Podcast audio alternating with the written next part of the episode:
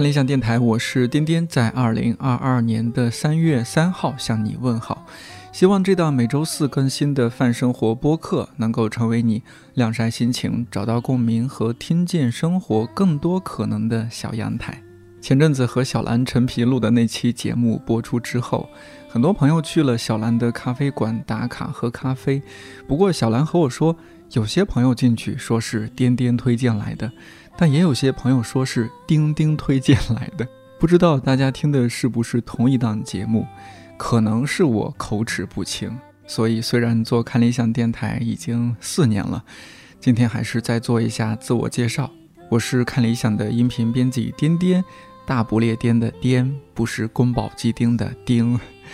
如果有机会在线下见到，可以叫我颠颠颠嗓，千万千万别叫颠颠老师。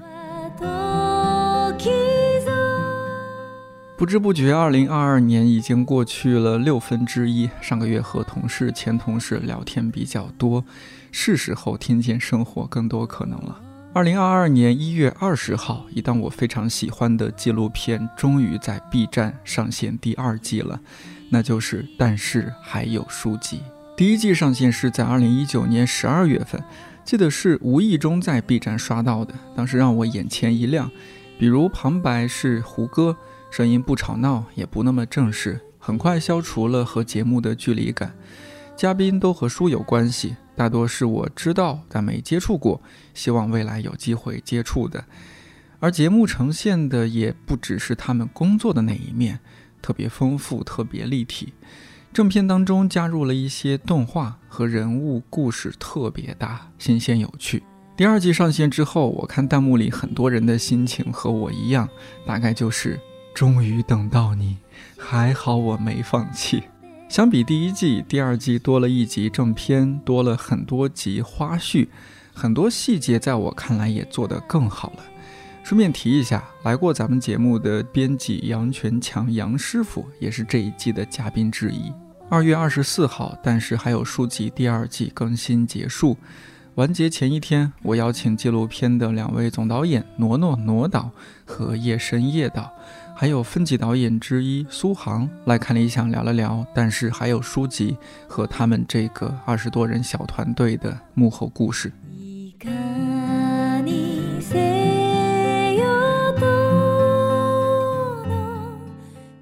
过去这两年，团队发生了什么？是不是主要因为疫情影响，让大家翘首企盼等了这么久？叶深导演来。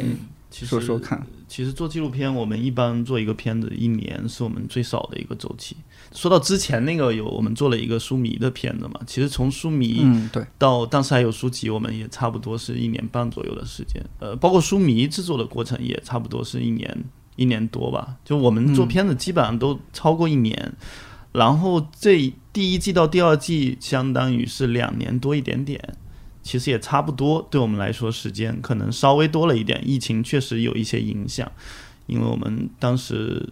其实播完没多久嘛，相当于就就疫情就出现了，疫情出现了，然后大家就就分别在家里家里办公了一段时间，然后我们就开始策划做那种纸面调研了。但是拍摄肯定就比较困难了，对我们来说，我们第一次拍摄的已经是二零二零年的六月份了，刚好是老六那次独库搬家到南通去的那次活动，相当于对我们来说还是一次抢拍，相当于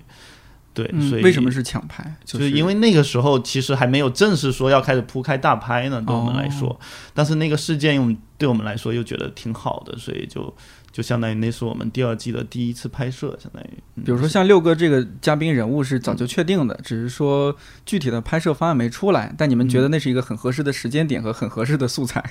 对，六哥是跟我们其实按理说他，呃，在做书迷的时候我们就联系过六哥，对，但其实第一季也想联系他，就是一直也没有这样的缘分嘛，可能那个时间节点啊，包括他自己也有一些事情要处理，可能没有答应我们也。然后到第二季的时候，才终于，据说也是被他的手下强烈推荐安利了。当时有书籍，就建议他一定要出现在我们第二季里面，他才答应的。说六哥，你一定要卖卖自己，你不卖自己，我们怎么卖书？六哥一听说卖书，卖书可以。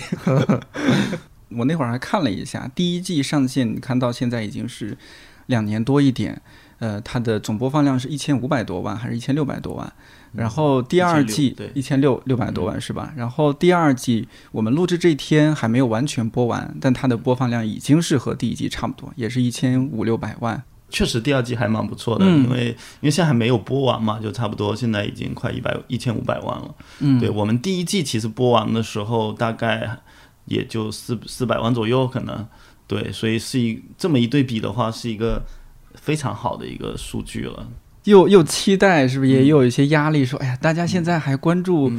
这个纪录片吗？还关注读书吗？大家现在更多好像注意力在疫情身上，或者说，尤其第二季播出的时候，大家关注点在冬奥会上面，在冰墩墩上面。对我们来说，压力确实还挺大的，就是因为第一季出现以后。反响有确实很好嘛？当时作为一个创作者，然后就会想第二季应该做什么样的突破。然后，因为很多这种成系列的这种纪录片，大家天然的都会拿不同的季去比嘛。所以，对于创作团队来说，你第一个要做到的，就别让他觉得你说第二季就退步了，或者说就变味儿了什么的哈。嗯，这个对我们来说确实是一个很大的压力。诺道，谈谈压力吧。对，其实第二季播出前我们还是挺忐忑的，因为就是刚才叶导也也说了嘛，就是第一季的口碑还不错，然后其实很多纪录片到了第二季、第三季的时候就是每况愈下的。对啊，对我们就会有这个担心嘛，就怕第二季做的不如第一季。我们内部其实看了六集的成片以后，我们觉得还是比第一季有进步的，但是也会担心吧，就观众的看法会不会跟我们不一样呢？所以就是播出之后，第二季以后，不管是播放量还是那个豆豆瓣评分来看，其实确实就是还是得到了观众的这么一个认可嘛，就是还是挺开心的。嗯，很不错。第二季的豆瓣评分也是九点几，是吧？呃，现在是九点五吧。九点五，对，B 站上的评分是九点九。这个这都是很不错的成绩。B 站那个就刚播的当天，然后出现了一个，就据说是 B 站从来没出现过的一个十点零的评分的一个情况。哦，就是大家说还没有见识过片子会会有十分这个情况，因为只是。可能一般都不会出现这个评分，但是我们那天一开始最开始开分的时候就是十分，然后当然后来马上就跌到九点九了啊。对，这句话说的很凡尔赛，马上就跌到九点九了。确实好像有点。对啊，你让别的团队怎么做事情啊？但 B 站评分本身就普遍偏高的嘛。嗯，对。是。而且可能呃评分的人也相对少一点点，我看呃现在第二季评分人数是两千多一点，相比第一季可能也不到一半。呃，它还是需要后边的长尾效应，让更多人宣宣传啊，让更多人看到啊，去了解它。对我们这个片子像你说的长尾效应还挺明显的，是吧？因为你我刚才说嘛，它播完的时候可能是。四五百万的一个播放量，但到现在你刚才说一千六百万，对，又加了一所以它其实是还是蛮那个的，就细水长流的那种感觉。如果用图书的行业来说，是一个长销书的一个概念，对，长销纪录片。呃，在座你们三位都已经是经历了从书迷。哎，苏杭第一季书迷有参与吗？没有，书迷没有参与。在读书。哦，哎，方便问您是九五后吗？苏杭导演是是是，对我们分 级导演基本上都是九五后，我们两个已经是我和叶盛导演是最老的了。我们俩是八零后，都是八零后，对，是九五后吧，主要是。对，都很年轻有才华。嗯，那呃，就是书迷，我在这正好说一下，就是前段时间可能其他大家不太熟悉，模范书局的江群先生，呃，这个意外去世。我当时真的第一反应是想到了书迷里边你们记录到的这个事情，因为记录了模范书局江巡先生。那这个也欢迎大家再去看看啊，在 B 站上就可以看到书迷这部纪录片。呃，那个是二零一八年的片子，之后二零一九年就有了，但是还有书籍，然后就两个两个系列这就下来了。呃，我还问了一下同事，我说，哎，我要和但但是的这个导演团队要聊天，我说你们比较好奇什么？他们比较好奇是，哎，这帮人为什么会记录这个行业？为什么会关注这样一个由比如说出版行业出发的它相关的分支的不同的群体？我们稍微前述一下，先不说，但是哈，先说书迷怎么会就是想到说做那样一个方向，关注这样的话题领域呢？因为书迷，我们团队整体来说都是比较爱书的人吧。嗯。然后对我来说，我就是。属于那种真的是买书特别多、看书特别少的人，这个很正常。对，这是真正爱书的人都是这样，买书特别多，看书比较少。对，然后尤其我是因为比较喜欢淘旧书，当时淘二手书，然后会经常去一些旧书市场啊、旧书店淘书什么的。其实最早最好奇的也是就是这种可以说是同好吧，就这些人就特别爱去淘书的都是什么人，是吧？这个生态是怎么一回事？然后当时其实想的是做这样一个关于这这方面的纪录片，所以我们叫书迷嘛。嗯，其实是以带着一个书迷的心态去拍书迷。啊，是先有这个想法，而不是说先比如说资金到位了，嗯或者说呃，假设啊那个某个机构然后抛来这样一个嗯项目，你们接单了的状态。嗯，确实是我们就是对这个题材感兴趣，然后嗯所以对想做对想做这样一个项目。所以书迷里面其实我们也关照了一些群体，包括一开始书籍的做书，然后嗯书装帧设计书，然后这个书店，嗯，呃，还有淘书的人，差不多二手书店这样一些。那但是还有书籍这个团队，呃，比如说从第一季到第二季，呃呃，一一方面是团队大致是怎么样一个阵容，然后另一方面有一些什么变化嘛？从第一季到第二季？我们其实从书迷到但是两季，呃，基本上有的导演是一直延续下来的，就是三季都有参与的。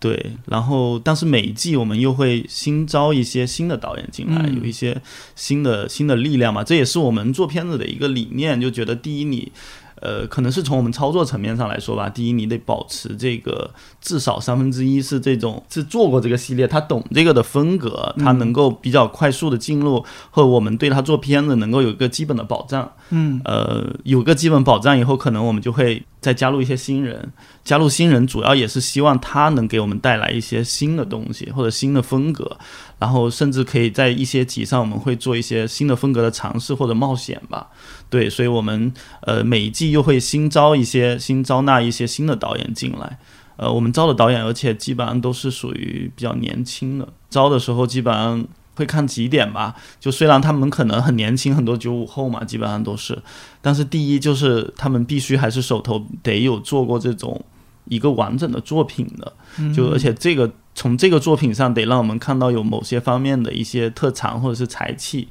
然后我们会比较放手的让这些导演先去放手的去拍，看他能呈现出一个什么样的状态。但是，呃，在这个过程中，我和罗导作为这个总导演，会去把控这个片子的风格和一些关键的一些环节，就确保它可能能能够有一些地方哈，能够质量可以做把控。然后，甚至可能比如有的导演刚进入去拍摄第一次的时候，我们会让罗导亲自跟跟过去一起拍摄，然后你可以看作是以老带新的这种工作方式，就让让罗导去去把控一下这个 这个片子的质量，就是更有保障一点吧。目前看来效果还都挺不错的，嗯，就是对，就是因为比如你看这一季的前两集，其实都是新人导演，都是九五后、九零后导演，对，都是九五后嗯导演。然后像第一集那个导演是英国留学回来的，然后他之前拍的是独立类的那种纪录片，独立纪录片，然后没有超过操作过这种类型的片子。然后他那一集三个故事里面有两个故事，相当于挪导都一起去拍摄了。嗯，然后第二集的那两个导演就比较有趣，那个一个其一个是做学的专业叫纪录片动画，啊，就非常你你可能一般人都想象不到有这么一个专业啊。对，嗯，对，他是那个英国华裔的哈，然皇后家艺术学院，对对对，嗯。然后还有另外一个导演，他是学建筑设计的，室内设计的，嗯，哇，然后都是相当于跨专业到到这一个领域来第一次当导演，一个是从动画师转行到一个纪录片导演，另外一个就是我们很多海报都是他做的，他是我们的、哦我们叫做他御用的海报设计师。啊，丁老师是吧？对，丁丁，丁老师 嗯，第一次被这么尊称的丁丁同学。对，丁丁，对，丁丁也是相当于他们两个都是第一次从其他岗位或者其他地方转过来，其他领域转到这个导演这个，嗯一，开始可能会挺坎坷的哈，看他们也是按照他们自己形容，就是第一次拍摄回来就有这种抱着硬盘去跳河的心，嗯，对，但后来最终呈现出来的效果非常的棒。大家相信大家也嗯看到了，尤其是呃那个视觉效果上，大家看到它的那种视觉呈现，甚至嗯有一些可能语态是我们想象不到的那种语态，就是嗯对于我们创作团队自己都会觉得有一点点新意，就我们脱离我们传统的一些创作方式的那种，尤其是匡扶的那个故事，哦，对那种表现方式还是很有趣的啊。对我们看了也觉得，嗯，挺受启发的。就我们自己内部把自己当做是一个共同学习的一个小团体，嗯可以这么说。没错，我们嗯就是、我们这些刚才说老导演以老带新，但是其实也有另外一面，是我们其实老一点的导演也相当于是不断的去接受这种新来的导演的这种嗯刺激和碰是撞。比如说像洪家宝导演，他嗯他的思维跟我们真的就完全不一样。不一样。家照宝导演是嗯动画设计的那个对他，他自己呃，他自己说过一句很凡尔赛的话，就是说他特别痛恨自己为什么有这样的路径依赖，就是他好像想东西都会通过动画或者是通过那种、嗯那种视觉呈逻辑去呈现，嗯他的这种叫做一种路径依赖嘛。但是他那种路径依赖确实很惊艳啊。对，就是给我们提供了不太一样的这种东西。就比如说，我们可能传统的媒体纪录片，我们剪片子会更按照场的概念，成组的按场的概念去剪。但是家宝他他没有，他剪片子的时候，其实其实完全把这东西给打破了。可能也是因为他动画本身，它也有很强的链接能力，嗯，它所以它可以从一个点迅速的跳脱到另外一个点，就来回剪的特别的，特别让你意想不到，就是那那种状态。这个是我们收获比较大的惊喜，就不同的导演介入进来以后，嗯对，其实像那个家宝导演嘛，其实我们早期我们跟每个导演，其实在剪辑之前都会捋一个结构嘛。哦，那我们之前也是跟家宝导演一起捋的，但后来发现，就是他剪的时候就完全已经打破了这个结构，他还是按照自己的想法，不是嗯匡扶摇就做了一个章回。对装回体的一个东西嘛对，对，但我们看了以后也觉得就是挺好的，就是我们其实是很欢迎这种意料之外的一些东西的。包括后面的花絮也很有意思嘛。我看花絮看得津津有味，特别感谢你们这一季终于剪了更多的花絮，因为第一季的花絮呃相对少也单一，几乎是一集对应一个。就会发现一集比一集多花絮，一早一开始可能就第一集只有三四条花絮，然后第四集就变成了八九条花絮。对卷。对 我们说导演们都在互相卷。互相卷，但欢迎你们这么卷，因为我真的是看完正片之后，然后花絮，我觉得花絮也不亚于正片，就那个轻松啊，那个好玩啊，包括你们片子里边加入的一些那叫什么来着？现在不是综艺节目花字吗？哎，花字，对对对，哎，你看看，这果然那是外行啊。对，花字啊，那些相当于和嘉宾很好的互动，很有意思啊，印象很深刻。杨武能老师、是吧？那个唱歌跳舞，有些微 舞技巧在身上，是哦司华导演家的。哎呀，这分级导演就在面前，咱们也别总是夸没有参与今天录节目的。那比如说苏杭导演，你们是怎么看中哎年轻人的很厉害的一些闪光点？看中了他的马来西亚华裔导演的身份。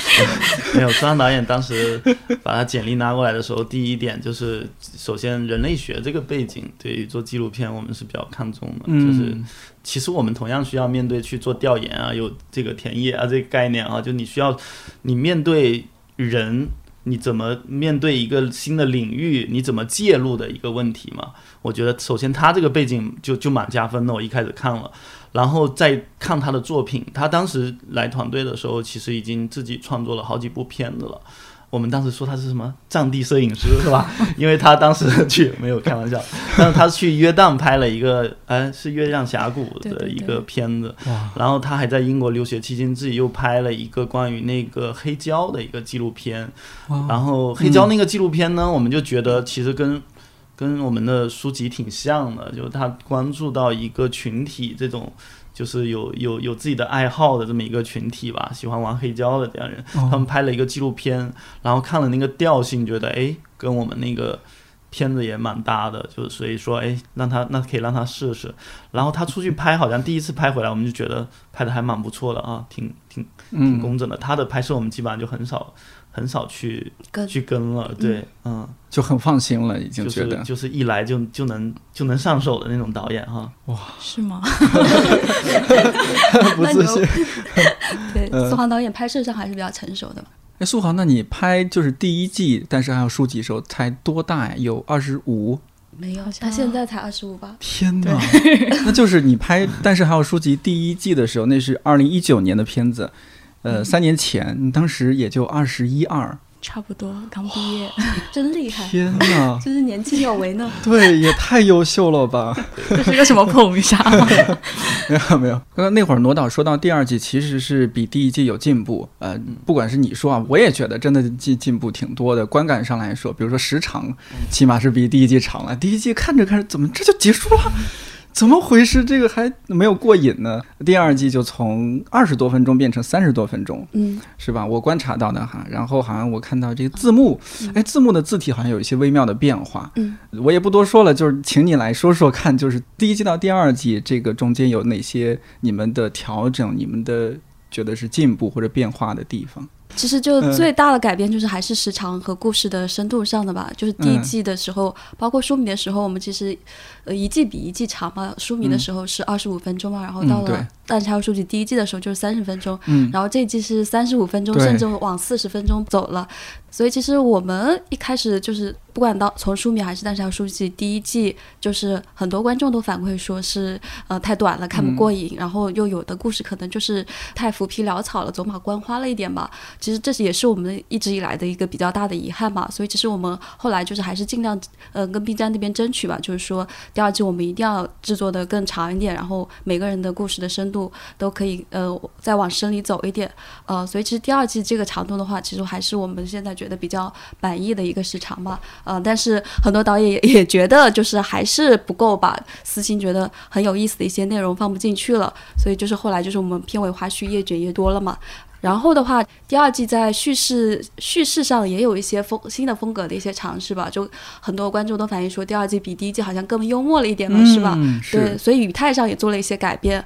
呃，就还是希望就不用每个故事都那么苦大仇深吧，就还是根据就是每个我们拍摄的每个人物他不同的性格，呃，做一些风格上的调整。比如说匡扶摇，他就是他是一个也。包括老六嘛，他们俩都是一个很喜欢解构问题的人。我们问他，然后他就故意要反着回答，然后所以这两个故事我们都是用了一种就也是一种解构的方式去讲他们的故事。哎，你这样说，那我们就顺着你说好了。魔法打败魔法，对你这个对总结的很好，对，然后。呃，杨师傅就是比较苦大仇深的一个人吧，是所以对对对，所以其实还是每个每个故事它可能的风格都不太一样。然后还有就是这一季我们也是邀请了呃一些别的人来帮助我们做这个片子，比如说撰稿，我们邀请了刘洋老师来参与，呃嗯其中几集的撰稿，对，嗯呃，除了刚刚说的那些呃那些点啊，就是我有点好奇，为什么会分这样几个方面去做这样的故事安排？包括第一季的时候，我也有点好奇，就是哎，怎么样就点了这样一些呃方向？这个是团队怎么样去讨论的？因为你们本身是不在这个行业当中的，但是做出来的这个结果看是很专业的。因为视频总体来说是一个比较复杂的一个团队作业的一个事情，就是说为什么选这个选题，或者说做几集，总体来说它都是几个方面吧，就是一个是我们主创自己会会想，就我们对哪些感兴趣，嗯，然后从逻辑上应该是哪些覆盖进来，然后我们可能又会跟平台去碰。对平台会有什么样的诉求或者想法，然后我们同时会跟很多呃朋友吧，就是像出版界的呀，或者是我们书圈的一些朋友会会跟他们去聊天，然后也请他们帮忙提一些意见或者建议什么的。嗯对我们三三部从书迷如果算起的话，三部里面是又有重叠，又有一些差异化的东西在在里面的。对，就比如说书店，可能第一季做了，我们书迷做了，我们后来没有做书书店，但是设计师，比如说书迷做了，但是当时还有书籍也还是做了。对，然后编辑和翻译第一季做了，但是后来反馈特别好，嗯，范叶老师对，然后我们自己又觉得没讲透，因为这个可以讲的东西太多了，然后又把他们放在一集了，我们觉得蛮可惜的。然后我说这次干脆过瘾一点，对，第二季的时候我们把它就拆分开，分别做一集。对我们其实就是每次都会这样，就策划的时候先列出一大堆感兴趣的选题，嗯，然后大家一起讨论，就是然后精选出来，对就这几个方向。嗯对对对，其实出版行业本身也是我们心向往之的一个行业吧。就叶导之前不是读硕时期短短暂做过一些编辑的工作是吧？哦，叶导也做过编辑啊。原本我也编辑也是我原本想从事的一个行业吧，所以其实嗯本身这个行业也有关注了很多嗯好的编辑啊、出版人这些，还有翻译啊这些人，对所以就其实是我们私心想拍摄的一些人嘛，嗯有很多都是。这个我有关注到，您是在片子里夹带了不少私货的。对，对，但是片尾花絮啊，就加长版花絮里面有一些想夹带私货，苏杭导演最后没放进去。被胁迫。苏焕导演，你在做这个片子过程中，觉得相对是不是也还是蛮自在的一个状态？因为感觉叶导和罗导是特别信任这些分级导演的。就是因为像刚刚也说，就是做这个片子的时候，同时也会做别的嘛，嗯然后就会用做这个片子来逃避，就有一种就是对比较自在或者是比较舒服的一个状态吧。对，嗯但同时也会有很多压力，因为比如说像翻译这一集，大家很有可能就是跟上一季的去比较什么的，对，所以哦就是这方面也会有一些压力吧。包括自己对自己，可能如果说你做完第一季，然后又要做第二季，对这方面自己本身的一个能力是否有提升，也是一个对，也是一方面的压力。啊，已经有第一季的包袱了，少年成名，一出道就是巅峰。对对，就就刚才说到，想补充一下，说招人的时候看什么气质，其实还有一点很重要的气质，就是他有没有那种做片子对自己的那种高要求。哎对，就是他一定要，就是说他有对自己做的东西，他有那种作品感那种概念，说我一定要做出点沉淀感的东西，嗯然后自己愿意，就是说，如果你做的很不好的话，自己可能都会特别生气，特别需要很很抓狂的那种状态。所以，对，包尤其是你看，我对当时他那集上线，我说了一句说他是他最费硬盘，他这一集，嗯，为什么？然后也是修改的次数可能最多的导演，就是就因为他拍摄的时候比较那个拼命，就是所以拍摄的素材量太大了，所以费的硬盘最多。然后他那个又来回的改，他可能一个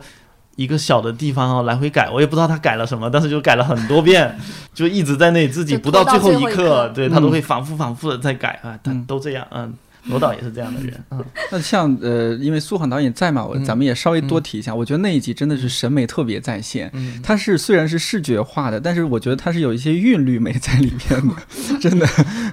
包括你像包包老师长得也很美，然后他在里边又换了好多套衣服，这是你要求他换的，还是包包老师对自己有些要求 就可能包包老师他本身审美也很在线，哦对他整个人的那种感觉，包括他家的装修啊，哦然后他的书房啊，然后他的服饰啊，你瞧瞧，你不说，我以为这是王家卫导的呢，这集穿旗袍，对《花样年华》是吧？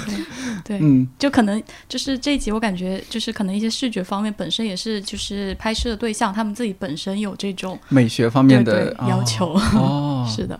对，所以应该你拍的时候既折磨自己又很享受，是的，尤其看到成片的时候。对，就是反正到最后一秒还是就是一直在改，那第一集、第二集，我们刚刚说了这些主题，我大致了解到，那这基本上是一，主要是一个大家对这个方面感兴趣，所以想去拍这样一个片子。又因为不管是两位总导演，还是说分级导演招来的，也是这种对自我很有要求的人，不断的从书迷再到第一季，再到第二季，不断去打磨，然后打磨到现在这样一个程度。然后呢，片子有一些除了两位总导演，包括苏杭，还有一个雷打不动的角色是胡歌。不得不承认，他对这个片子增色不少。我看第一季的时候，我很意外，我一开始没有太注意到胡呃胡歌是配音，但听着听着觉得哇，这人配的也太好了吧！这片子有有讲究啊。然后稍微搜了一下就，哦，原来是胡歌，这我挺意外的。呃，作为我们这种，我印象中啊，不管是出版行业还是纪录片行业，似乎还是有点苦哈哈的、穷嗖嗖的行业。怎么能斥巨资，还是怎么样的形式，请到了胡歌这样的明星流量，然后来为这部片子，呃，来配音。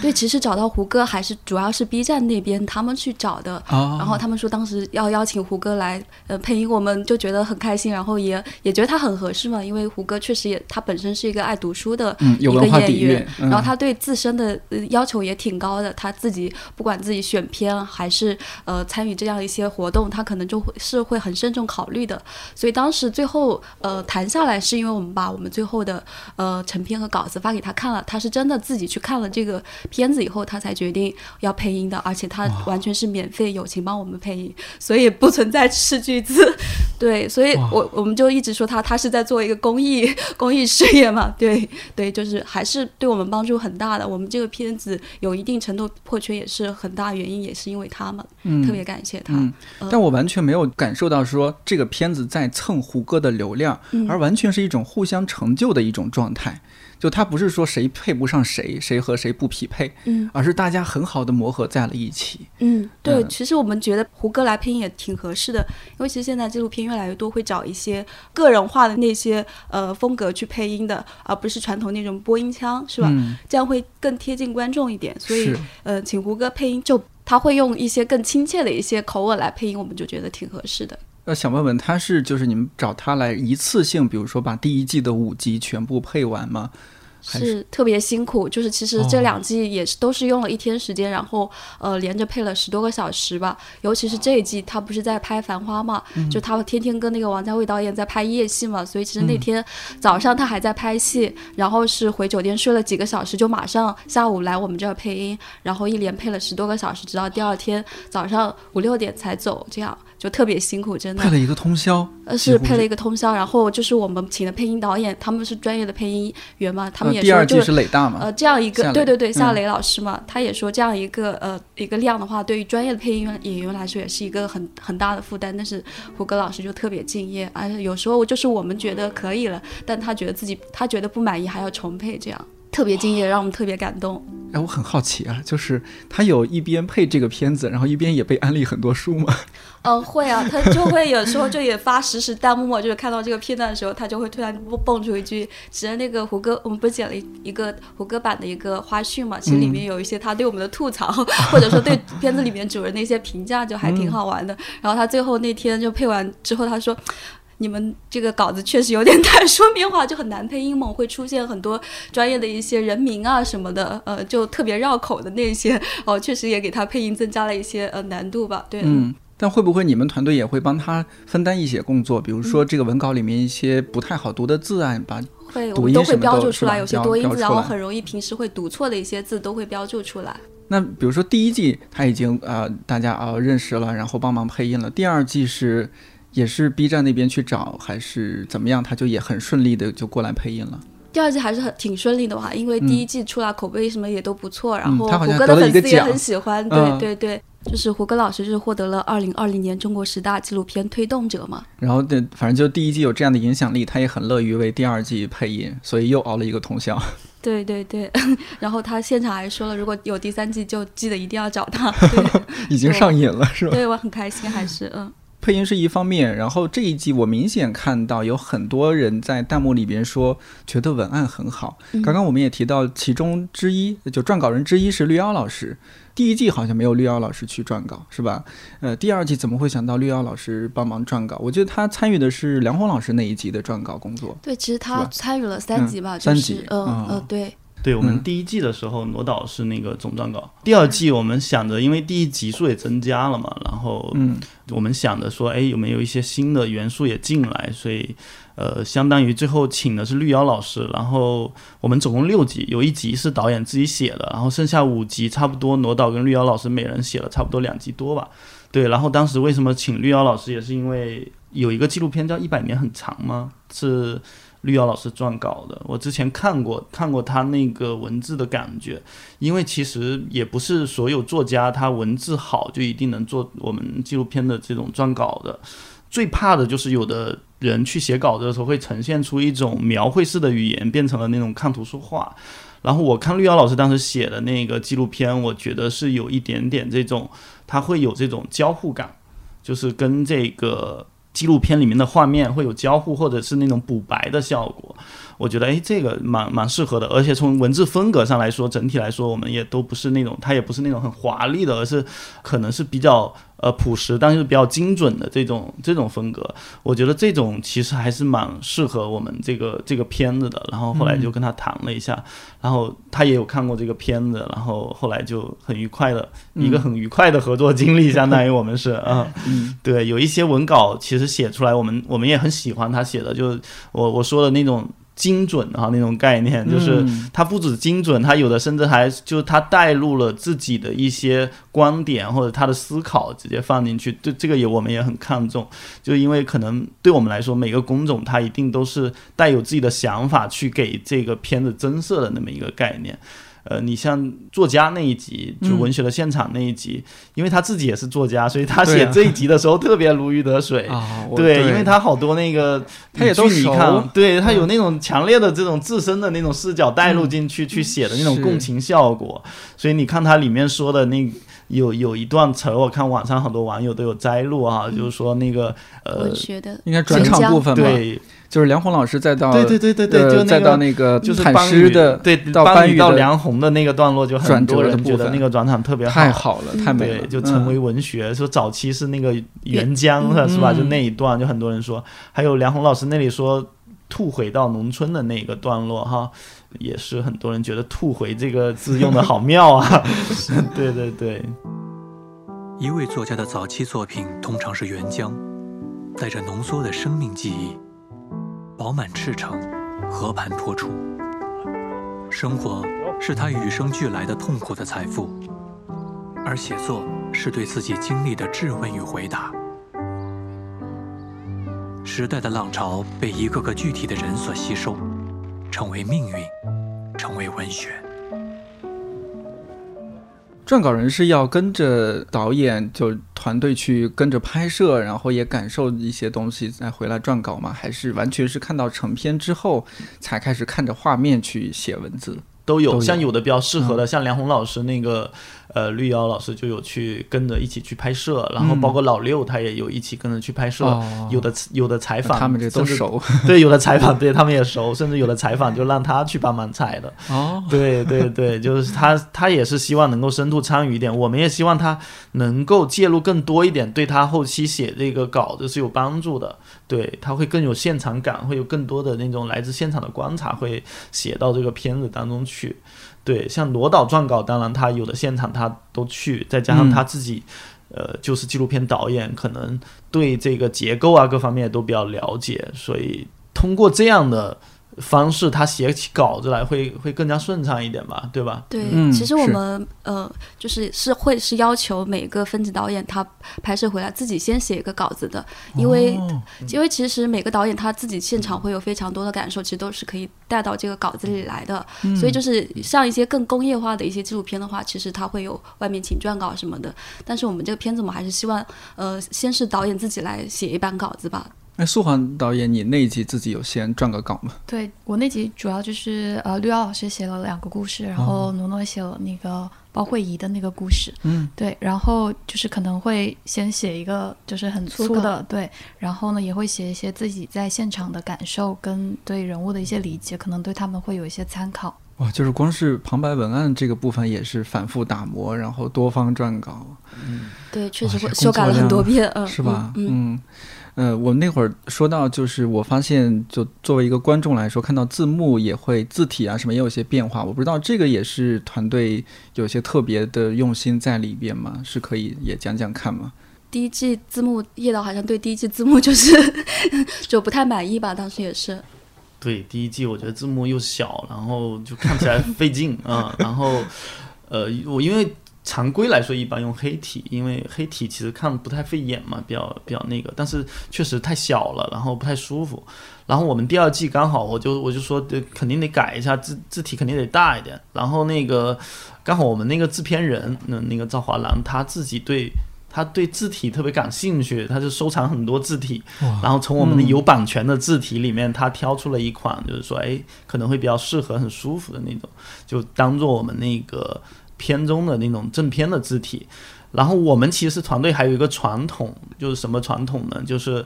我们的每一个的分级名字，就分级的片名的题写，都是应该由这个拍拍摄人物来帮我们解决的。所以我们书迷的时候，其实就是你刚才提到的那个江巡老师哦，其实江巡老师当时帮我们特意做的那个字体，呃，相当于他当时收藏了一套那个呃民国时期蒋如藻那个当时复刻的那个宋代的那个草川韵语这么一本书里面用到的那个字体，然后他用那个字体来帮我们集字。然后集出来的每一集的字，相当于是吧，一本书的诞生啊什么的，这些字都他帮忙集出来的，啊，所以刚才提到他突然意外去世的时候，对我们团队都挺难过的。最近太忙了，本来我说要去那个去他那个书店，我说、嗯我说去买买一批书回来，就是作为一种悼念的方式吧。我觉得嗯作为一个我们看书读书的人嘛，就是作为我一个买书人，去帮他买一些书，也许对他嗯书店的一些支持什么的。是等结束完，我回头就打算去买一批书。对，这个是岔出去的一个话题。然后，但是还有书籍第一季的时候，我们就是请的那个绘本那一集的熊亮哦，熊亮老师，帮我们提的每一集的分级片名的名嗯。字，也很可爱啊，很有浊气，一股那种浊的感觉，很舒服。然后第二季的时候，我们请的是那个呃第五集的那个吕德安老师，哦因为他是画家，对对对，他写书法就是带有又绘画的那种那种感觉带进去了哈，就最后写出来的效果也很好，大家看了也都觉得很喜欢。嗯对，像算是我们的一个小小的传统嘛，就每一季都有继承的这么一个一个东西，就在字体上。对，那关关于字幕这个话，我昨天就是看到一条豆瓣评论嘛，就说说我们的正片那个字幕的字体很好，但是就会看了有点太吸引人注意力了，反而就是影响了就是观看。画面，他说他他觉得还是就是黑体最好嘛，因为大家都看习惯了，就不会被字幕吸引注意力了。我觉得好像也是有一点道理，对呃，但我还是作为普通观众 更关注，对，就见仁见智吧，也是。对对对，嗯更喜欢现在这一版可。能会各有利弊。嗯嗯，对，然后像有了书迷，然后有了，但是还有书籍第一季，其实像第二季的这些嘉宾寻找上来说，应该相对来说顺利吧，也比较容易一些。对，从其实嗯这个三三次的片子做下来，其实都很得益于身边朋友的这种帮助。推荐，嗯对他们的推荐，他们的帮忙，他们推荐人，同时也是帮忙说服嗯他们接受拍摄，因为确实这个圈子里的很多老师都很内向、很腼腆，有这种社交恐惧。对，你然后感受到了，对，待我会舒航导演可以可以特特别的讲一讲，因为他那集的马一农老师就属于很内向，呃非常不容易，就是因为我们嗯。想拍他，然后去请他，他明确的拒绝嘛，然后哦。后来又通过其他老师，然后帮忙去说服一下，然后其实很多拍摄对象有时候是因为一些很细节的原因接受我们拍摄的啊，嗯。像那个第一第一季范晔老师，然后嗯，罗导当时去那个是你去吧，去豆油给他发豆油是吧？嗯，哦，是通过这么传统的方式，没有，范晔老师是通过朱越老师，哦通过朱越老师。越老师是发的豆油，然哦，后朱会长也是发的豆油，呃，会长对，但是啊。会长跟那个范晔老师很熟嘛，所以当时又推呃托了那个朱越老师帮我们去呃去跟范晔老师说，然后范晔老师当时也特别可爱，他就去搜了我们之前做的书名，然后看到一版预告片，就是我们当时书名的时候剪了一版叫《猫迷版书迷预告片哦》，对对对，就是片子里面出现各种猫，然后他自己是一个猫奴嘛，嗯然后对，然后他看了这个预告片就觉得很很喜欢，然后就答应了我们拍摄，啊 就是因为一些很奇怪的原因。喜欢拍猫的纪录片团队做出来东西不会太差。对，是，对，就特别有童心，这个也。来，我们来让这个特别怕猫的苏杭导演来聊一聊是个异类农是怎么那个。对啊，刚刚既然提到了，对，其嗯实、哦，对，马爱农老师之前是，其实他是相当于是翻译这集可能是最早定下来的人物，就是大家就是都很想拍他，因为哈利波特就对都是哈迷，对，嗯然后一开始联系他，他可能就是。最开始我是打了个电话到出版社，然后他那出版社人可能就直接觉得马老师不会接受，就直接拒绝了。嗯，然后后来又各种方式，然后也就是被拒绝了。然后后来有一次，托蔡澜老师，然后蔡澜老师托了他的一个朋友，他朋友跟那个马来东老师很熟嘛，然后就把我们片子介绍，包括我们片子发给他了。对然后他看了片子以后，就是他联系了我们说可以聊一聊，然后后来去人民文学出版社就。当时也不是说要拍或者是怎么样，他就只是一个聊天的状态。然后呢，那天其实聊完之后也没有确定下来要拍，就是甚至到拍摄的前一天，他都没有完全确定下来要拍。啊，对，就是因为他就确实非常内向的一个老师，然后也面对镜头非常有压力。不过后来我们拍摄过程中表现出来并没有那么明显，就可能聊着聊着稍微熟悉了，他就还好。然后呢，但是这个拍摄不能断，就是你一旦拍完一天之后，他就会有一种 OK 好像拍完了，然后就可以放松下来。但是你跟他提出下一次拍摄的时候，他又要对犹豫，对，又要做很长时间的心理准备。不过就是马老师他也是很坦诚的，就直接说每一次拍摄他都需要鼓好长时间的勇气，然后就觉得哎，怎么拍完了，怎么又好像没有完？就是这个中间也持续了很长一段时间吧，就跟他斗智斗勇，就每天就发一堆信息，然后各种鼓励他，各种安慰他，然后各种对，就是这种沟通也持续了很长一段时间。然后大概是快过完冬天的时候吧，他好像那个状态稍微好一点。他可能有一些冬天的时候就不是很想出门，或者是不想不是很想面对就是众人或者是摄像机之类的。然后那时候就是我就说，真的还差一些镜头，就感觉不需要那么多时间，可能只要拍拍半天就行了。然后呢，他就说。那好吧，然后呢就过去争取了一下，然后就也拍完了，然后呢就终于松了一口气的感觉。这真的是我很佩服你们团队的一点。一档节目，不管是音频节目还是视频节目，嘉宾特别重要，就几乎是找对了嘉宾，这个节目就成功了一一半甚至一多半了。因为编辑的选择很多，译者选择其实也很多。就你们会怎么样去确认？哎，这是我想要的那一位嘉宾。嗯，就这方面有什么标准吗？叶导？其实每个专题出来以后，我们可能考虑的人选都会有的集会多达十几二十个人哈。嗯，就我们自己一开始也会头脑风暴，就提出一些人名，然后导演去做调研过程中也不断的会会提交上来一些人名的名单，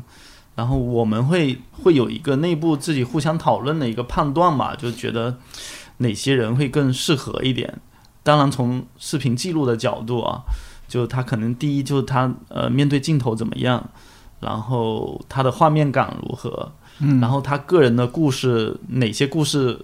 是适合讲的，刚好呃故事性比较精彩，或者是他做的哪本书刚好可能很适合拿出来讲，就有可能是一个非常多方面交织在一起的那个考虑，是，包括你可能还要考虑一集里面三个人物他之间。互相之间有没有一些差异性和和不同的东西？他的哪怕性格或者各方面都会有一些不同的东西啊，也会考虑考虑这个，甚至性别比例，呃，性别比例对也会 考虑。其实他这一集是比较明显的，就是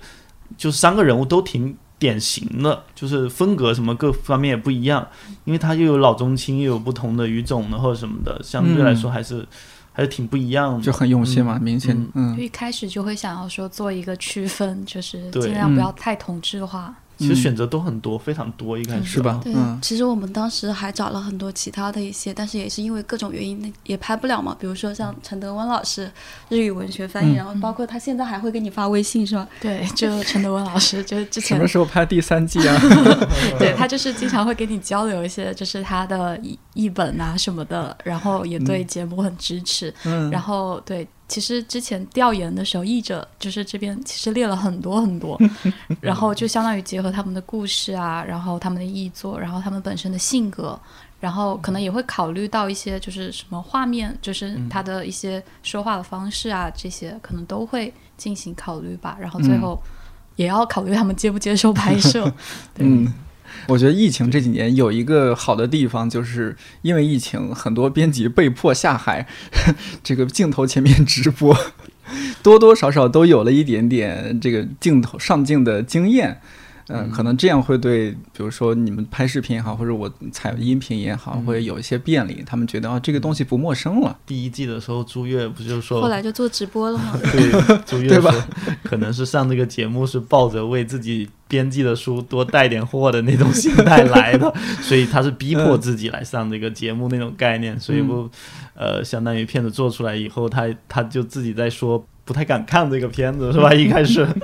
对，有那种心态。有时候他还说了，是不是这个叫“穷帮穷”啊？你们纪录片那个 是吧？没有，他是说他他跟那些原生作者，就也他的那些年轻作原创作者是一个穷帮穷的模式。然后我觉得纪录片跟出版行业也是这样一种关系，就是穷帮穷，都是很辛苦的行业。嗯，是你看朱越老师他的反应就是，哎呀，比如说哪本书大卖了，我记得有一年是后来哪个就是外外国卡丘克嘛，对对对，获得了诺贝尔文学奖。你看他。他的第一反应就是，哎，得这个多卖几本，我可以。有钱多做几本原创文学的这个作者的书。对，呃，你说到朱越这个朱会长，那是第一季的第一集嘛？对，那个开场就是动画，嗯，我记得是特别有意思的动画，而且，哎呀，大胆啊！朱会长这个头发，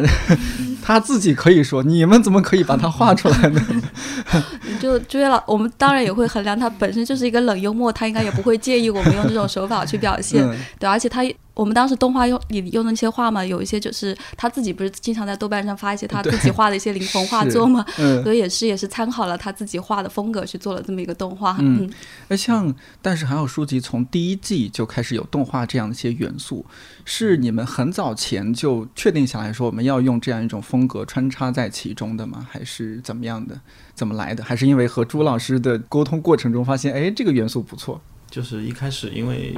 平台定了在 B 站要做当时还有书籍了以后，其实天然的就会有一个问题，就是说你怎么样去有网感，然后针对年轻观众做一些这种呃一些变化。所以最早的时候，团队也就在想说，可能得得有一些。当时他们提出了有一些创新的地方，当时就想到了动画，然后尤其是那个当时我们的那个艺术指导，朱贤亮老师相当于是我们的策策划老师吧，然后也是我们的指导，然后朱贤亮老师当时就提出来说，一定要把动画这一块多做一些，然后作为一个亮点，然后还要求我们每集必须多做一些，把量也提上去。作为一个很创新的点，然后推出去，所以相当于我们也是后来就找了一些动画团队，然后是也很巧的，刚好就找了这个洪家宝啊，当时他还刚刚毕业，清华美院他刚刚、嗯。刚刚毕业，然后刚要去英国皇家艺术学院上学，相当于，然后我们就找到他，然后一起来合作。说你别去了，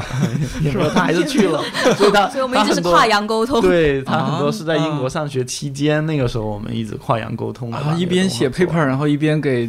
对他那段时间很崩溃，确实是，嗯对嗯，但那个完成效果还是不错的。这个也为第一季，反正我的观感来说是增色不少的。呃，因为我想，像我最早做这个编辑专栏，也是特别害怕你变成一个很说教的。一个老气横秋的、嗯一个宣传夕阳行业苦大仇深的一档节目，嗯，所以怎么样把它变得轻松一些，其实其实挺难的。对，嗯，但是通过这样的方式，算真的是有一种四两拨千斤的效果。对，是嗯他们说要突出这个作用，所以我们后来把编辑那集做第一集以后，我就说那干脆我们就从开头。我们开篇就一开始直接就上动画，其实相当于也是结构做了一个调整，就一上来先让动画来出场这么一个概念嘛，对我一也是想先声夺人一下。很成功，很成功，跟你们反馈一下，我一下子放松下来了。我，对。哎，我说这有点意思，就嗯能吸引我继续看下去。是对，本身也是想把朱越老师形象做一个反差嘛，就是他编辑和嗯呃小说家这样两个身份，做一个对比。真不错。就是如果说你们开场的镜头是一个直接就怼到朱越老师他们办公室那么多书，对，嗯，其实那个环境挺压抑的，你你会容易想起来考研的那个教室，是吧？是。是吧？但是一开始这个哎一个动画片出现，这就嗯一下子让你觉得能够继续轻松的看下去。嗯。我觉得放松也好像是嗯。就整个但是的纪录片体现的一个气质。嗯。呃，嗯。就是好像说，哎，这个团队蛮放松，做的东西很放松，然后这些嘉宾呢，给我感觉哎也很放松。嗯。呃，刚刚苏苏杭导演也说到，他和马爱农老师前前后后这么样这么多的沟通，我能够感受得到，就是这些嘉宾特别信任你们这个团队，嗯。但这种这种信任，我相信肯定是来之不易的，嗯。因为这个行业虽然大家人很好啊，嗯，但是这种社恐啊，就你可以说，哎，咱们聊个天儿，探讨探讨文学，但是你说要我上镜，那么哎再见，是吧？应该是分级导演都付出了不少的心力，取得老师的信任。嗯。除了苏杭，就除除了你你这边和马爱农老师的一个沟通，不知道就是叶导啊、挪导，你们有没有印象深刻的？大家怎么样去准备每一集和不同的嘉宾，这样的取得他们的信任？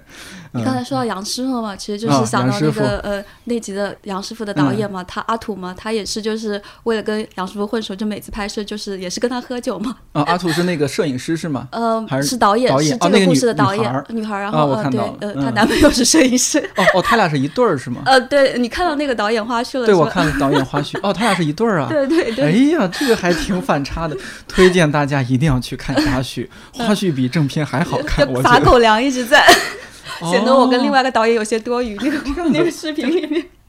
我俩应该在车底。看来我还是不够八卦，我竟然没有嗅到这种狗粮的气息。哦，你没有发现就是？对我，因为就是可能这个团队，我想小团队嘛，大家关系也比较好，啊在一起坐在一起，然后接受这个采访啊，或者说是一起互相埋汰一下，因为嗯我们觉得也挺正常的，他确实有点迟钝。迟钝了，迟钝了，是怪在下 对，反正他俩就是跟杨师傅拍摄的时候，就也就是一直喝酒嘛。对，啊嗯。，对，除了这个呢，就是挪到你你，如果你跟了哪一集的话，你印象深刻的，嗯嗯对，其实就是还是会把拍摄对象当成朋友一样去对待吧。嗯，就其实你每次跟呃拍摄对象呃相处的时候，都是一个斗智斗勇的过程。斗智斗勇，对，因为他们的时间他们的时间都特别忙，对，嗯引号，嗯、嗯时间特别忙，然后你需要就是呃每次都是要跟他们呃商量好吗，嗯、对，然后比如像第一季的蔡然的话，就是当时也是他刚好感冒了，而且就是也是特别忙嘛，她毕竟是一个女企业家，嗯 然后就是也是跟他就是开玩笑嘛，就比较无所顾忌的跟他开一些玩笑，然后像跟朋友一样跟他相处，嗯嗯，对。然后其实我们，呃，如果在北京的拍摄对象的话，我们还是希望导演就尽量多去嘛，就是哪怕你不拍，然后多去他们办公室坐坐，然后就闲聊闲聊，就会有这样一个逐渐跟他们亲亲近的一个嗯。过程嘛。然后最后就让他们放松下来嘛。包括拍摄的时候，其实我们也是尽量选择一些更让他们放松的一些场景吧，就比如说他们嗯。自、就做自己做的事儿，然后就边做事情边聊天这样一个状态，嗯其实是最自然、最放松的。其实。悄悄的打开了摄影机，是吧？也没有了，对，就是会让他们最后到一个他们就呃忘了摄影机这件事情嘛，对，嗯希望达到这样一种嗯。状态吧，嗯，你刚刚描述的你们那个工作状态，我不知道编辑听到这儿会不会有一种出来混，迟早是要还的。因为你嗯看，编辑去联系作者，他不也是没事儿就哎，老师您那个稿子怎么样了，是吧？咱们嗯聊聊这个书接下来这个安排。你们也嗯是没事儿就无事长登三 三宝殿。对，就还是挺像的，对，呃，我印象深刻啊，像顾晓军老师那一集有一个镜头，应该很多观众也很感动，就是他读那个最后一课吧，嗯现场就大哭。嗯 Quand on parle d'un esclave, donc il tient bien sa langue. C'est comme s'il donnait le clé de sa prison. 给大家翻译一下这说的是啥啊？他是这样讲的，就是说，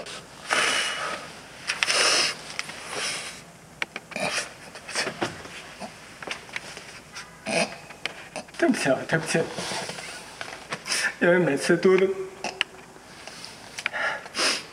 嗯，每次读到这段，我都比较激动。他就说，只要一个民族，呃，无论他是被奴役，只要他掌握了他的语言，就好像获得了这个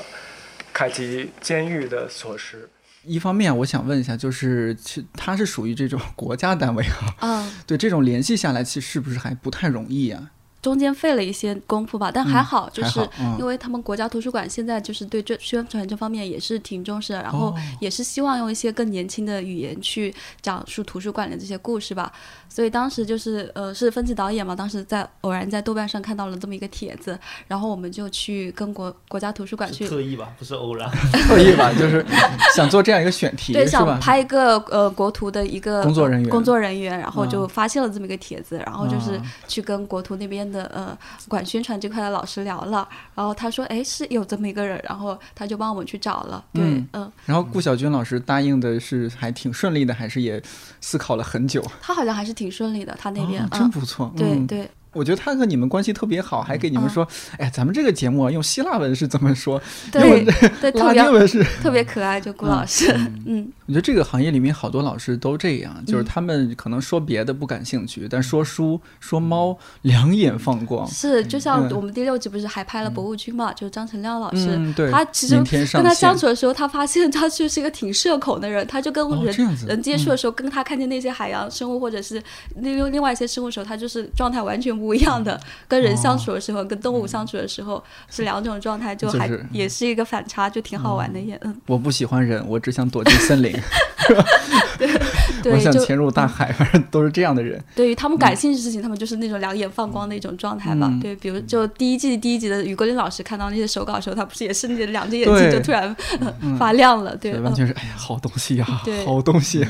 嗯，沈先元先生不是他还借着拍纪录片，然后喝了点酒，对说是，平时是不让喝的，对他家里人不太让他喝酒，嗯嗯，接着拍片子放肆一下，对，反正我们当时也是有点担心嘛，就说让他喝这么多酒会会不会有问题呢？但是他朋友很了解他嘛，就是他那个嗯忘年交朋友说这点酒没事儿的，没事儿的。对，嗯。嗯。，但后来家人有没有怪罪他？呃，没有，我们拍之前也是跟嗯他家人沟通好的，对，嗯嗯。哦，嗯，虽然不喝酒，还是偶尔还是会喝一点的。嗯像于国立老师，他去南京找沈先元先生的时候，他们俩也会喝一点小酒，嗯，哦，沈先元先生，然后苏杭拍了呃杨武能先生嘛，八十多了吧？对对八当时拍他的时候是八十三，但是其实他嗯就是他也蛮有意思的。其实嗯就是我是提前过去了，去了重庆，然后先拜访了他一下，然后聊得特别好，聊得特别好，然后你们聊什么呀？就是听他 聊他的一些啊创作啊，或者是对啊他就主要倾听。对我主要倾听，哎对，因为他特他也是一个特别愿意跟年轻人去沟通的一位老先生。然后呢，嗯就是那天聊完之后，我说哦，那我们明天就是因为提前给他发过一个拍摄计划，然后呢，他说他最后说，我看了一下你们那个拍摄计划，我觉得太多了，只能给你们拍一两天。我当时就就很很很崩溃。对，很崩溃，因为想说就是什么摄影师啊这些都已经联系好了，然后呢，我就想着又要开始一段漫长的斗智斗勇的过程，然后我就说那没关系，我们明天先拍，然后看情况，然后呢，但呃，杨教授他还有一个点就是他的作息是一个很神奇的哦作息时间，他每天要睡三觉，因为他三四点就差不多起床了，对，片子里有体现，他凌晨四点起床开始写作还是翻译啊？对他有时候更早。然后呢，我就说，那就是您如果觉得这些东西太多，我们就是完全根据就是您的这个作息来，就是您醒着的时候，我们稍微来拍一点。然后呢，他一开始就就觉得不太可能实现。然后后来我说是，就真的，您如果就是三四点起来的话，我们就三四点过来拍。然后您睡觉后槽牙说这句话，这 然后您睡觉的时候，我们又回去休息；然后您醒的时候，我们再过来。然后那个时候就是他就半信半疑，然后后来还是就是定下来了。我说我们你明天早上起来的时候我们就过来。然后第二天就四点多到他家，然后呢他就看着我们搞那些设备啊，他就发出了感叹，他说你们是就玩真的，就是真的是这么早来。玩真就是真的就是有一点，然后后来就是慢慢的就又更加信任我们了嘛，然后就拍摄的时间就是也慢慢的增多，就是也是悄咪咪的。就是每天多跟他熟一点，然后他就更对你更放心一些，然后就觉得哦，就确实你们也很认真，所以他也会对这件事情更认真一些。对，所以就是这个过程也蛮有意思的。但因为他年纪也大了，但他其实身体特别好，他就是可能经常就是看书啊，或者是做做翻译啊，眼睛可能不是那么的好，但是他就是其实身体都非常好。嗯然后就是也因为一天要睡三觉，所以体力也还行。我想学呃不学习不了，我很好奇他的这个作息是三觉是怎么怎么个三觉？他大概是就是三四点起来之后，嗯然后要大概六七点左右吃个早餐，嗯，然后呢再睡一会儿，哦然后再起来，对对嗯对，再吃个午餐，那睡到几点？差不多十点左右。哦，就是这个时间是很怪的，就是十点起来再吃一吃一顿，然后吃完之后可能还要再睡个午觉，然后午觉过后他下午还要再睡一觉，对变成四觉了。就是一一整天嘛，你按照他的那个，不太好。然后这反正一天要睡很多觉，但对对，所以就当时就是想着跟着他的这个作息规律来，不过 对呃，最终他你们你刚刚说他说只能给你们一两天时间，但最终他给了你们多少天时间？最终差不多就是一周，但是有的时是拼拼着这样子来的，嗯就可能嗯，可能上午拍完他可能累了，我们就让他下午休息，然后拍我们就别的去了。对，嗯就拍点空镜啊、空镜什么的对，哦然后呢，可能哪一天他早上又可以了，我们早上再去拍一拍，然后下午再去拍别的。他会联系你们说，哎，也对对对你们小伙子们、小姑娘们，你们来吧。啊对对对，就会说，啊，现在就是啊，可能下午需要休息，那你们早上过来吧，然后就就是会有一嗯个这样子的安排，就还蛮开心的，跟他一起 拍摄的时间。就拍摄了这么多人，不管是总导演、分级导演，接触下来，觉不觉得这些就是这个行业的这些编辑啊什么的，有他天真的部分，有他特别纯单纯的一些部分。我不知道这种给你们感受是什么，我就凭借我的臆想啊说。其实是会这样的。其实像比如说第一集苏涵导演这一集翻译这一集里面嘛，就是从马爱农和包括玉老师身上，其实可以很容易感受到他们身上这种轻盈天真。嗯他们一个是学校的嘛，然后一个是出版社的，我们就觉得就是可能在这个这些单位的话，他们人情世故没有那么复杂，然后他们被保护的很好，所以就身上会天然的会有这种嗯、呃天真的一些气质在里面。然后其实跟像跟编辑、出版人这些打打交道，但他们的风格其实也很不一样。像像杨师傅他可能就比较 比较苦，然后朱伟老师又很丧又很冷幽默，然后 然后像图图的话，他是一个很也会有很天真的一面，然后就会跟我们说很多他在大理遇到的一些故事，然后这些故事其实都特别好玩儿。对，然后他比如说他在西边那个嘛，他不是没事的时候经常会去溯溪啊，然后在西边跟他女儿一起捡捡捡石头什么的，嗯然后他甚至还有一次就是跟他女儿捡了一块特别好看的石头，然后就去大理的一个一个蛋蛋糕店嘛，然后他们就说我们我这有块很很好看的石头，可以跟你换一块蛋糕嘛？他女儿就说，然后那个店主就真的答应了，所以大理就会有这种奇奇怪怪、很美好啊的故事。对，嗯嗯，就是他们身上的这种，你你刚刚说那个词儿是轻轻盈是吗？对，就轻盈天真的一些部分。嗯嗯，图图老师就是因为他做的书风格特别 特别多，他很特别对，嗯呃，他挖掘很多素人作者嘛，包嗯括、嗯大家可能很很熟悉的《秋园》那本书，杨本芬女士，呃，最近也刚刚出了第三本书吧，《我本芬芳》。呃，就他一方面你觉得这人很天真，但另一方面你看我我看到啊，就你们记录的他里边做事的时候很认真，又好像真的又换成了那个总编辑 图图的一个样子，很认真的在和作者探讨那个书稿啊什么的。像像图图是你们怎么样？也是朋友推荐吗？什么联系到？图图嗯其实是因为我们一直关注了呃一个公众号叫做书嘛，哦，做出那个主理人刘松，哦对，松哥那边他不是跟出版行业很熟啊，嘛，也他是很多中转站，这简直是。是是，然后他经常也会邀请一些编辑和出版人来嗯。写一些文章什么的。然后那个时候刚好二零年六月份的时候，就是图图给他们写了一篇文章，就是讲他从北京去大理，然后做了一个哦出书最慢的出版公司这样一篇嗯文章嘛。然后当时其实看到这篇文章的时候，就挺挺惊喜的一个感觉吧，就发现有一个人在大理，然后做着这样一个 呃做书又很慢，然后一年只做一本书的出版公司，就是从我们纪录片角度来看，这是一个很适合拍的故事，不管是嗯。从画面啊，然后它的故事性来说，然后刚好发现他做的那些书，又之前就是豆瓣上点了很多想读，然后你会发现很多友邻都推荐了。当然了，就他们出版社本身也会找豆瓣上的很多人帮他们推书，嗯嗯，圈子蛮小的，对，圈子蛮小，嗯。嗯，然后就反反正就也看了几本他们做的书嘛，就觉得哎这些书都挺好的，但是就发现这些书原来都是乐府出的，对，然后之前都不知道乐府文化这个出版社，是他嗯，只是看了他们的对书，对对。对，然后就觉得就很想拍这个人的故事吧，是这样一个过程。在呃整个比如说第二季的拍摄过程当中，有没有遇到一些还蛮难推进的，或者说一些困难的时候，或者说受到困扰的时候？我看到的就是好像包包老师那一集，他那个花絮里边。他在你们算是就是屋子里拍他读一个诗歌什么，拍着拍着这个装修声就响起来，对，其实拍包包老师的时候，他家楼上一直在装修，哦所以就就只能钻空。如果需要声音的话，就只能钻空去录，大家都很崩溃。对，嗯，继续，等他稍微你可以拼的是吧？嗯。如何闯入他内在的图腾？为了彰显他幽暗、馨香、恐怖的神恩。如何奋力燃烧他耳间的知行灯？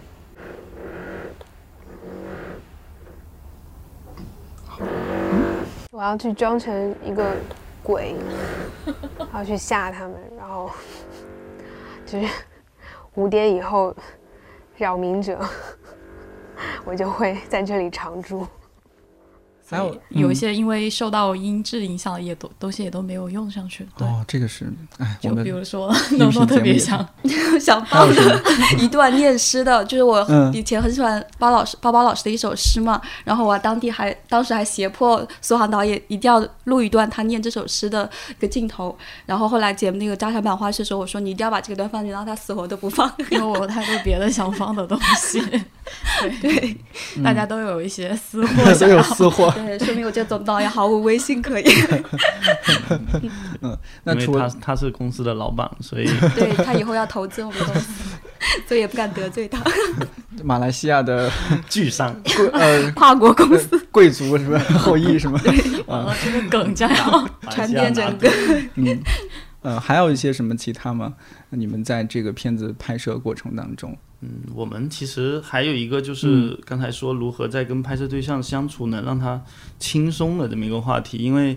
其实我们的导演都比较年轻，嗯。比较年轻，有的就相处起来特别融洽，但有的其实确实会有面临的这种信任的，就他会觉得，哎，你这么小，你会不会真的就是能把我这个片子拍好，或者是什么的？所以从我们的角度来说的话，怎么样跟拍摄对象相处好，其实做的第一步工作，我觉得还是那个做功课。嗯就你一定要对拍摄的东西做到非常的熟悉。就我们说你，你可能有一些行业黑话你都不懂，人家说了你毫无共鸣，是吧？嗯就是你一看就是外行人嘛。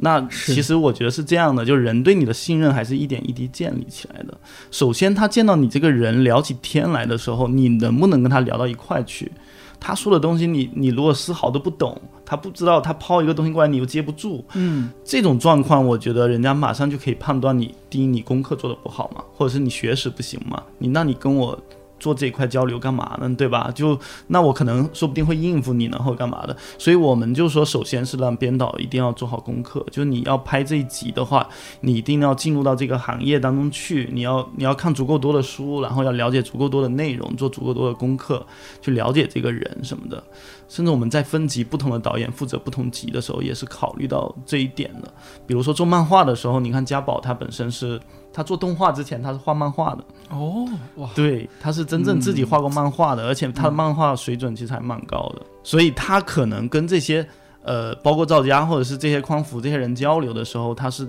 他是带有那种就是业内哎人士业内人士共同探讨问题的那一种，对，就包括他跟匡扶啊或什么的，他都可以，他也是跟匡扶喝了好几次酒啊，私下的就就为了增进这种关系，因为他也很想能够拍好，因为很多嘉宾其实。别人都拍了很多遍了，或者怎么着的，其实自己也在寻找一些新的视角，或者他没有之前没有说出来的内容。对，所以第一是做功课，第二就是你可能跟他交朋友，怎么去交朋友，是这么样一个过程吧。然后有的时候可能就是像沈谢元老师，他一开始说可能哎你可能有的东西都不太懂，或你怎么着的，但最后看完之后，他给我们了一个评价，嗯就是说没有一句行外话。嗯我觉得这句话对我们来说，其实就是非常高的一个评价了。就是说，作为一个做片子的人，我们确实又不是这个行业内的人。他说你没有一句行外话，没有浪费时间，我觉得这就是最高的一个评价没。错没错，对，嗯。包括做书迷的时候，我说过那个故事，就是当时跟罗导去南京找朱迎春老师的时候，嗯。就我们的导演都很年轻，然后可能有的还对。算也不是特别年轻了，比起苏杭导演来说，对，然后拍摄对象他一看，他会觉得说，嗯，他说你是不是拿我练手呢？他说是不是你的第一部片子？是不是拿我练手呢？对朱老师很犀利，他说话非常直接呃，对，然后他就有时候会这样，对，然后嗯但是就是在做的过程中，他可能会觉得你，嗯，你有点东西西很了解，你有嗯点东西，嗯，然后他就会愿意跟你做朋友，然后配合你拍摄或干嘛的。然后结果结束的放的我们大家在一起看片子，刚刚看完，朱迎春老师就打电话过来给罗导了，就是说看过这个片子。他说非常非常满意，说做的非常好。他说以后有谁再要来拍的话，我先把这个片子给他看，就说你能做得过这个片子，你再来拍我。就是我觉得这也是非常高的一个评价了。对我们来说，就是你拍完拍摄对象能够这样认可你，对你来说，我觉得是一个很有成就感的时刻吧。对我们这种创作者来说，对，所以还说到我们拍摄的风格的问题啊，就是说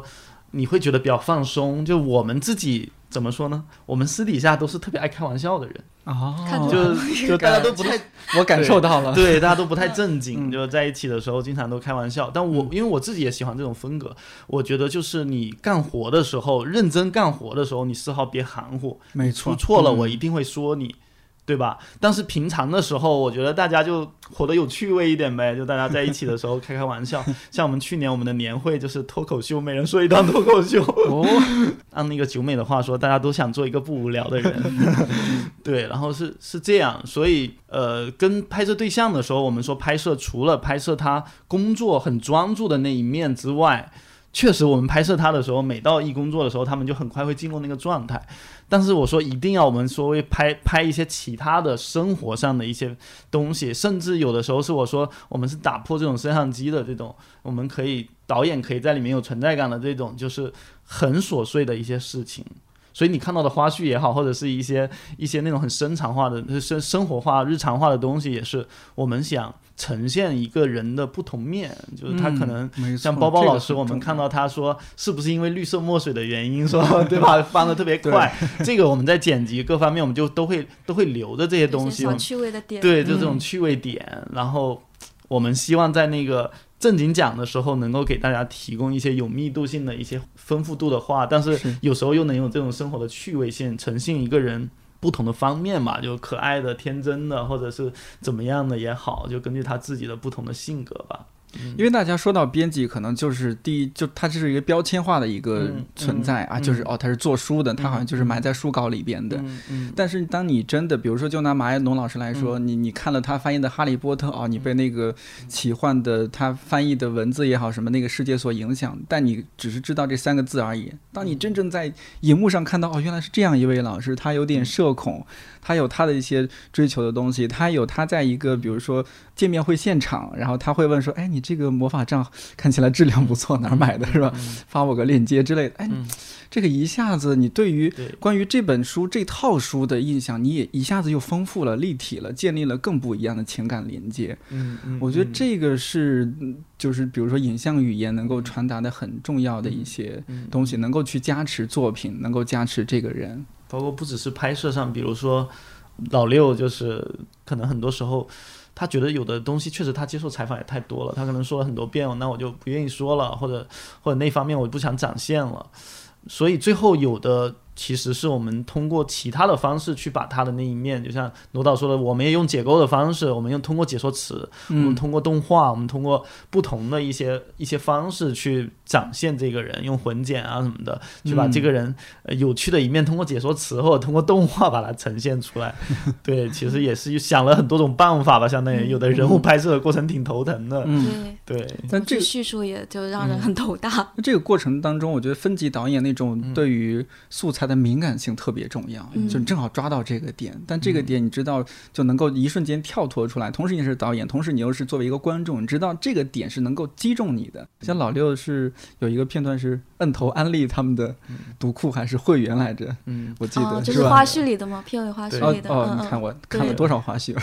对发现你真的是发现你做了很多功课。对对对，全部看了一遍，嗯，花絮太好看了，嗯请请多多做一些花絮。对，那个其实是我们其实其实前期分级导演去采、采了好几次，我们觉得效果不是特别好，就相当于有时候、有时候他可能我们想挖掘六哥另外一方面的东西，他迟迟不肯说，然后。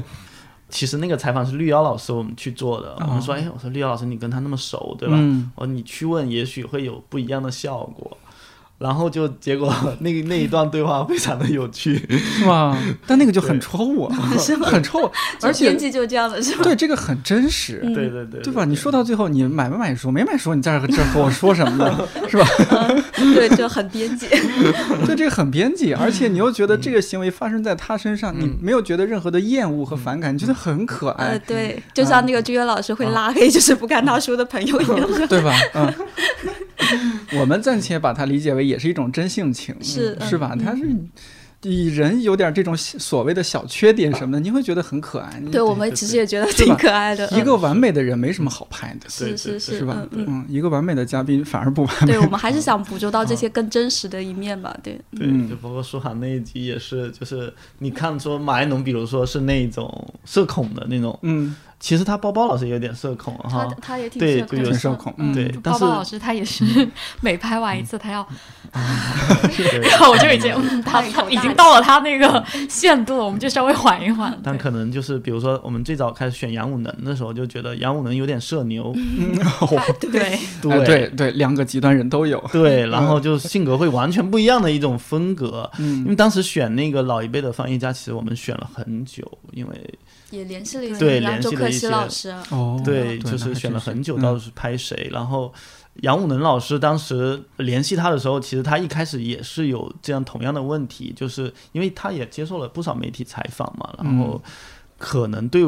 比如说出出航导演这么小年纪的，也会有一点点怀疑，就是说，哎，你这个你来拍我能不能拍好啊，什么的什么之类的，对吧？但是后来在交流过程中，他可能发现，哎呦，原来我的那些作品你都看过呀，他就很开心，是吧？对，然后他还经常打电话来跟你聊一 对聊他会像翻译的故事。对他有时候可能就是类似于这也算是考验你啊，有时候 对就跟你聊一聊，包括他说我写了一本回忆录啊什么的，看过没有啊？他会这样的，就就是那个什么那个那个平台来拍我都准备了好久呢，怎么怎么着的，对，然后所以后来我们也联系他，后来也准备了一段时间过去拍摄。看完了以后，同样对他还是很认可。他说：“B 站果然名名不虚传，是吧？”啊，对，对那时候他好像刚好在度假，哦 然后也在 B 站刷 B 站是吗？对，然后他就是说，我就想说，就是不知道你看了没有，然后他是他还没有看，然后 我晚点再看，然后他看完之后就发来很多，就是他的评价，对啊，一些感想什么？表扬的话，对，嗯那个沈先元先生还说，哎，他们在那个噼里啪啦呀，然后他说霹雳霹雳，哦，噼里噼里，真的很好玩，对，嗯，这这些这些真是太打动人了。就是我会通过这些点觉得，哎，这个团队很有梗，他就是一方，因为你你有时候这种玩这些东西是有可能冒犯到嘉宾的，嗯但如果能做证明说这个团队和嘉宾是关系很好的，嗯嗯，因为我我看那个有时候会想到《新西游记》，像《新西游记》团队，他们有些花字，我很喜欢看 我超喜欢。像他们很多花字做的恰到好处，很有意思，我很喜欢那个风格。但是还有书籍的很多花字加的漂亮，很棒。我那天和你说为什么想找苏杭，因为我嗯。我也看了他的导演手记。我会觉得他很有内心戏，他那些内心戏就像他在那个片子后期加的花字一样，哎嗯，特别到位，嗯。因为，我也很喜欢《新西游记》，对他也是，他还会韩语，是不是？哎呀，对，然后对我当时在剪那个杨杨老师那段的时候，我一边剪一边担心，我就想说这样会不会有点太过于调侃，他看了会不会不开心？没想到。没想到他很很喜喜欢对他自己微博上还单独把那段给抛出来，对，嗯，我觉得这真的是一对于一个内容团队来说，能够达到这样的效果。你们片子拍完了，然后上线了，嗯嘉宾还能够保持这样的互动。对，你看，像顾晓军老师，虽然不用微信，还是 用手机短信，是吧？用短信的对啊，你看这个真的太珍贵了。嗯嗯。你们接下来有没有一些其他的计划？因为这一季完结了，是要团队要休息一段时间吗？嗯我真的要休息一段时间。对，因为我不太清楚嗯视嗯视频团队的一个工作方式，你接下来是怎么样的规划？可能真的要休息一段时间吧，大家都挺累的。哦，太狠了，前一段时间。对，嗯然后然后嗯其实手头还有一些其他事情也在收尾，可能有的导演还歇不了，得再坚持一两个月。比如说他还在忙其他活，就还没结束的。然后罗导前段时间太辛苦了，打算稍微歇一下，去农村种种菜什么的。对，种种地什么的。但看起来气色还不错，还是因为哦，今那是因为打了过多腮红吗？是吧可能是因为，啊，还是为了今天录制特意对虽然也不用露脸，撸了个营业妆。对，那嗯咱们但是还有书籍第三季，我也帮朋友们问一下，这个是有戏吗？我们还是希望拍第三季的，但是也嗯还没有那个完全决定下来吧。对，嗯对，嗯没有完全定下来，看还是看机缘吧。从我们嗯团队的角度来说，呃，我觉得沉淀一段时间以后，我们还是希望继续做第三季。如果能做的话，呃，怎么说呢？还是有没拍完的故事，还是有继续想去说的东西。我觉得嗯，还是可以拍的。有没有就是你们私心来说还想去记录的，比如说这个行业里边一些其他的一些方向，嗯。或者说什么样的人吗？已经好几个导演跟我说，他们想拍科幻题材的了。哦，对对，我有也也有看到弹幕里边说科幻题材，这个题材得拍啊。对我们之前翻译这集的话，其实特别也想拍刘刘宇坤嘛，就是哦翻译三对对对。田啊，他本嗯。身自己写科幻小说对，也是很厉厉害的科幻作家。嗯。嗯，，然后像特德江，我跟苏杭嗯导演也都很喜欢，对，但特德江不在国内吧？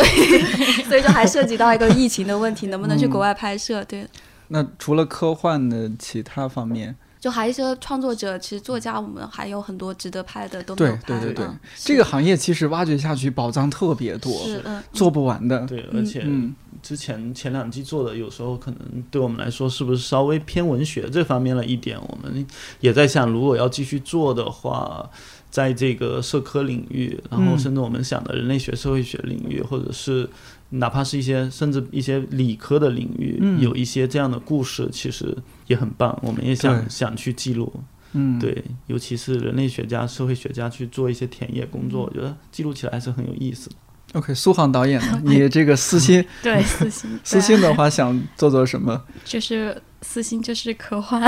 还有对嗯人类学家也很感兴趣，主要是你可能一方面是跟着他们一起去经历这个，然后包括你场景也会可能更加丰富一些。就其实有很多，因为本来你书就有这么多，然后可以拍的题材也是很多。对，然后像第二季，其实还有一些人因为疫情关系，我们都没拍，就是嗯王迪老师，比如说。哦，他在澳门吧？对，在澳门嘛，嗯当时他其实也很快就答应了，还看我们片子说看到半夜，对，然后但是因为就是澳门他也过不来，然后也嗯没办法拍摄，嗯对，希望以以后有机会我还是能拍到。是嗯，我觉得这么聊下来，咱们这部片子其实真的是得到了行业内很多很多人的关注还有支持，大家很用心呵护。哎呀，你们愿意记录我们这个夕阳行业，是有这样一种心态在里边，所以。对你们做的事情，如果不了解的话，肯定是有一个逐渐信任的过程；了解的，那就是到处摁头安利。是真的，就是是吧所以第二季就是联系很比第一季要顺利很多，就是因为出版社这些大家都看我们片子也很认可，然后就是呃找他们帮我们联系一个作家的，他们都特别乐意，特别热情。对，对，我觉得就说到说让别人信任你，我说的还其实还是一点一滴的，就是你做的事情别人认可了，他才会信任你。从书迷到书籍第一季、第二季，其实我们也是这样一步走过来了，就是认识越来越多的朋友，然后这些朋友又不断的在帮助我们，所以嗯能够走到今天吧，蛮感激的。最后一个问题，其实这个应该是刚开始就问，但我觉得这时候问也 OK，就是为什么这部片子叫《但是还有书籍》？其实我们最早取的名字不叫这个，我们最早取了一个很临时的名字。其实是我们第一季那个第一季的时候有一个呃陈小维，嗯他当时有一本书叫他当时有一本书的书名叫《好书之徒》。嗯，对，我们当时说，哎，要不叫这个名字？但是后来老想想了想，觉得就我我老觉得不够好。然后反正有一天也是深夜刷朋友圈，发现发现朋友分享了一首诗，就是米沃什的那个《当时还有书籍》。嗯然后哎，当时脑子里觉得这个题目特别棒，因为它有点欲说还休的那种感觉啊，可能有有有一些余味的东西在里面，觉得蛮好的。然后刚好那段时间就是米沃什的那个诗的那个全集出版了嘛，嗯我刚好也买有一套那个书。然后当时就就觉得，哎，要不就用这个吧，这个还真挺好的。然后跟后来跟大家说了一下，大家都觉得蛮好的，就就用了这个题目。比如说个人理解，你觉得这嗯个前面省略掉的是什么？好像是虽然，但是这是一个固定搭配。那虽然的部分是什么？嗯这个我觉得每个人可能可以根据自己的理解去去添加这个、这个东西吧，就是。但总体来说，可能我们去面对书的时刻，相对来说，现在很多人都说书籍其实有时候它不只提供了一个知识类的功能哈，就是说它很多时候是像安慰剂一样的，就是你在看书的时候，确实天然的会放松下来，有那种安抚人心的那种效果。所以你在它之前，呃，你可以随意去添加任何的东西，像上次那个，我就想起来也是陈小维，陈小维那天他自己写了一本书，然后要给读者签名的时候，他最后就签了说，虽然生活很疲惫，但是还有书籍什么的，类似于这样的，就是可以随随意去想，嗯可能每个人都会有自己的答案嘛，我觉得，嗯。